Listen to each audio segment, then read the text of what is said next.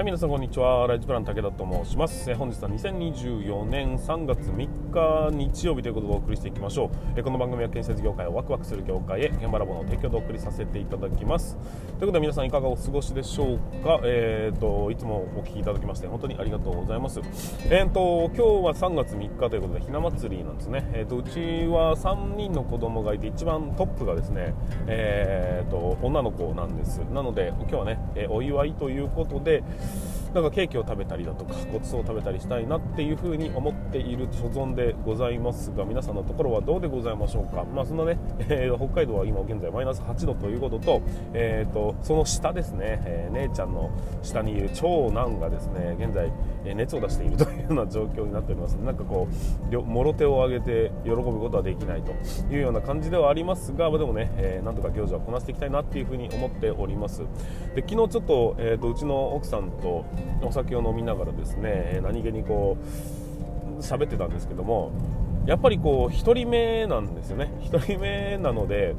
やっぱこうなんていうのかな、えっと、ひな祭りが来るたびに1個ずつ1個ずつ成長していくじゃないですか、まあ、最初の頃は訳も分からずなんとなくこう美味しいものが食べれると思ってたのがだんだんひな祭りっていうのの意味が分かってきて最近はだんだん面倒くさくなってくるみたいな そういうなんか綺麗にこう、えー、とこう成長していくなっていうところからやっぱりこう1人目の感慨深さってあるよねっていう。それに比べて2人目はやっぱりちょっとなんか気が付いたら大きくなってたよねみたいなところってあるなっていう風な話をしてたんですよ。その小学校1年生初めてね、えーと、我が家に小学校1年生が生まれてで初日のね、えーと、通勤する通勤じゃないな通学ですね、えー、歩いていく時に、まあ、当然なんかその先輩たちと一緒になんか、うんと、集団登校みたいなことをするんですけど、まあ、それでも本当にちゃんと歩いていけるのかっていうのが心配で、まあ、奥さんはなんかこう陰で、えー、としばらく見守っていたみたいな話をしててなんかこうね、えーとまあ、その後のね2人目に関しましては、まあ、なんとかなるでしょっていう感じになって3人目に至ってはもう全然なんともねえなってなんかなってしまうんですけどもやっぱり一番上は常にこう先陣を切る形になっているんでうんと僕らもどうなんていうんです対応していいのかわからない部分ってあるじゃないですか。小学校ってどういうところなんだろうっていうその子供目線は分かりますけど大人になった時にどういうね例えば組織に属さなきゃいけないのかとかどんな行事には参加しなきゃいけないのかっていうその様子も全然わからないわけじゃないですか、まあ、そういうのが、えー、こう経験していくうちに僕らの方もやっぱり成長していってですね2人目3人目になるとまあこんなもんだよねっていう風なのが分かってくるわけですけど、まあ、そういうところも踏まえてやっぱり姉ちゃん一番トップのね、えーと、子につきましては、まあ、いろんな理不尽なことを言ったりだとかもすることもありますし、え まあ、その方針が決まってない部分もあるんでね そういうことがあるなっていうやっぱいろんな苦労をした分だけやっぱしっかりした子に育ってる感じもしますし、まあ、そういう意味でもわがままに育ってる部分もありますしきっと不満もたくさんあるんだろうなみたいに感じながら、まあ、でもね、えー、それぞれのポジションでそれぞれ一生懸命生きていただきましてしっかりと成長してくれて、まあ、ありがたいなというふうに思ったというそんな次第でございます、まあ、たまにね、えー、行事事があると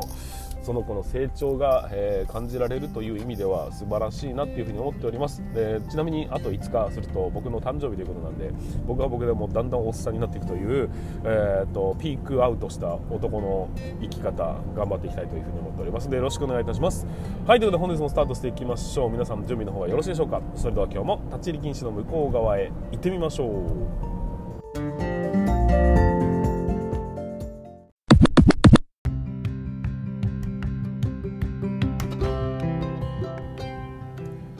い、皆さんこんにちは。ライズプラン武田と申します、えー、建設業を持ち上げて楽しい仕事にするために YouTube チャンネル建設業を持ち上げる TV を運営したり、現場ラボというサイトでは若手の育成、働き方改革のサポートをしたりしております。はい、ということで本日もスタートしていきますが、えー、今日のお話は何かと言いますと、えー、7つのマインドセットということでお話を、日曜日はね、お話をさせていただいておりますが、今日のマインドセットは何かと言いますと、待つことで信頼を獲得せよというようなお話でございます。うんと、まあ、サラリーマンとね、えー、で働いていくとなかなかこう自分で稼ぐ感覚っていうのがわからないというふうに思いますので、その感覚のズレをね、えーと、しっかりと気持ちの中で、マインドの中でね、え、セットしておくくということっていうのは非常に重要な、えーと、スタート地点ではねやっぱりこう大切な部分になりますんで、えー、まずはこのカウント気持ちだとかねこの感覚っていうのをまずは、え身につけていただいた上で、え何かね新しい事業を始めていただきたいなと新しい行動を移していただきたいなというふうに思いますので、えー、ぜひ最後までご視聴いただければというふうに思っております。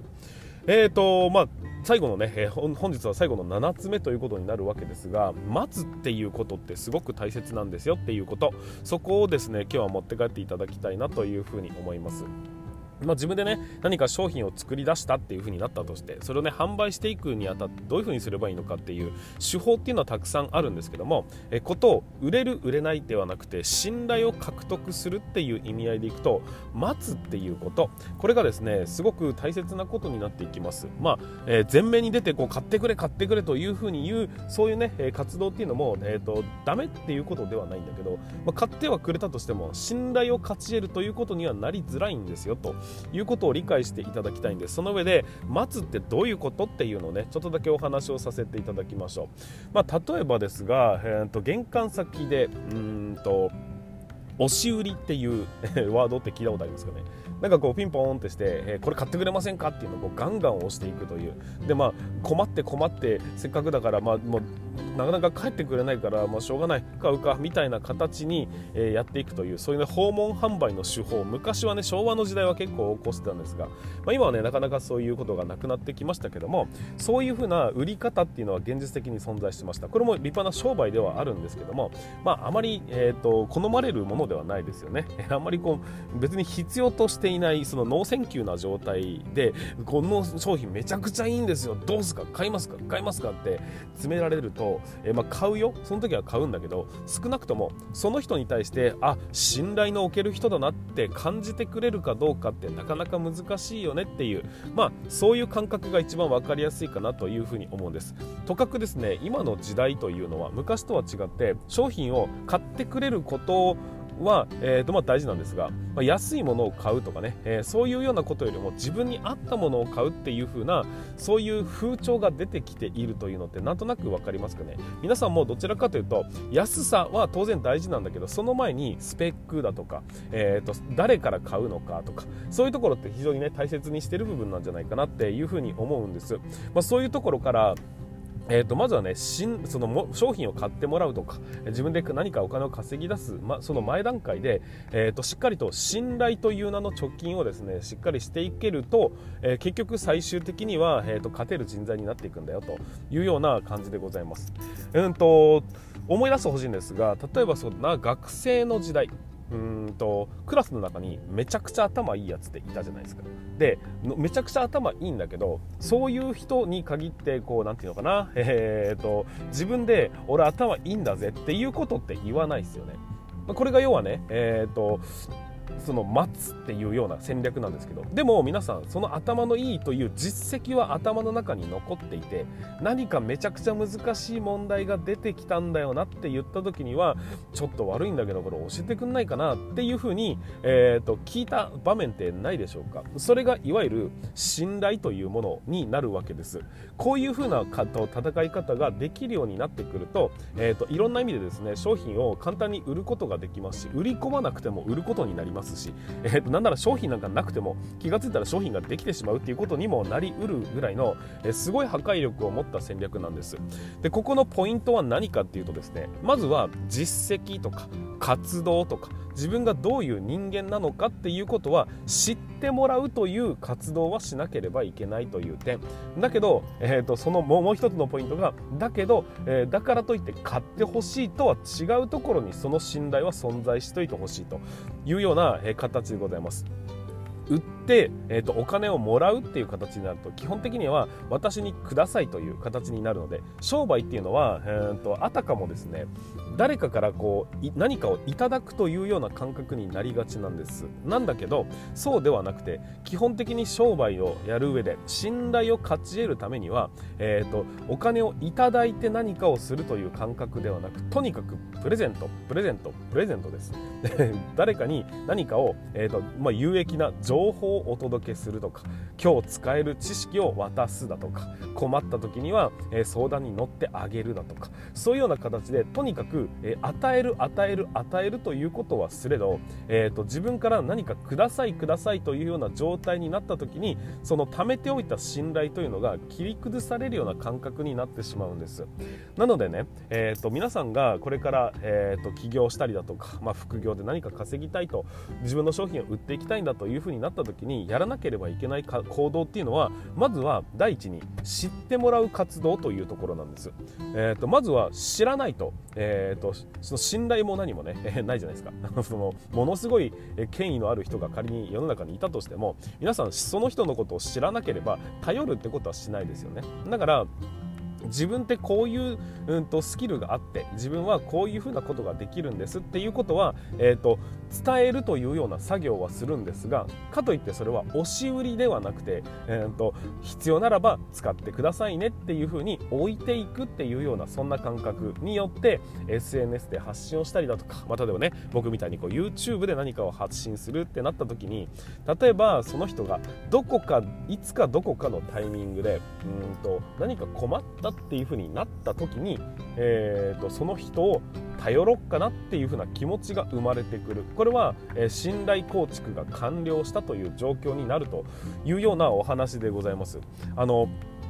なんかこう攻めてい、えー、くみたいな戦略で戦ってる人も当然いるんですけどもそれが100%間違ってるというふうに言うつもりはございません。ただ、えーと、信頼を獲得するためには基本的には、えーと、プレゼントをしまくるというどのぐらい人に与えることができたのか。例えば、えーと、私一級建築士を持ってるんですっていう資格を取りました。だけど名刺に書いたりだとかしないで、えー、心に秘めてたとするじゃないですか。そうなると、えー、一級建築士の人誰かいないかなっていう時に引っかかることはないんです。で、えーと、そのね一級建築士をせっかく取ったならばまずは前面に出して私一級建築士持ってるんですよね、えー、建築の仕事できるんですよね。っていうことを知らせておく。そうすると頭の中にインプットされます。でインプットされてはいるんだけどもその人はまだ必要ではないんで押し売りされると引いてしまいます。信頼はそこで失われます。だから、えーと、その建築士の資格を持ってるんです。あとは、えー、こういう時にはこうしましょうね。こういうドアの立て付けはこういうふうにしましょうね。窓の大きさこういうふうに選びましょうね。色はこういうふうな感覚で、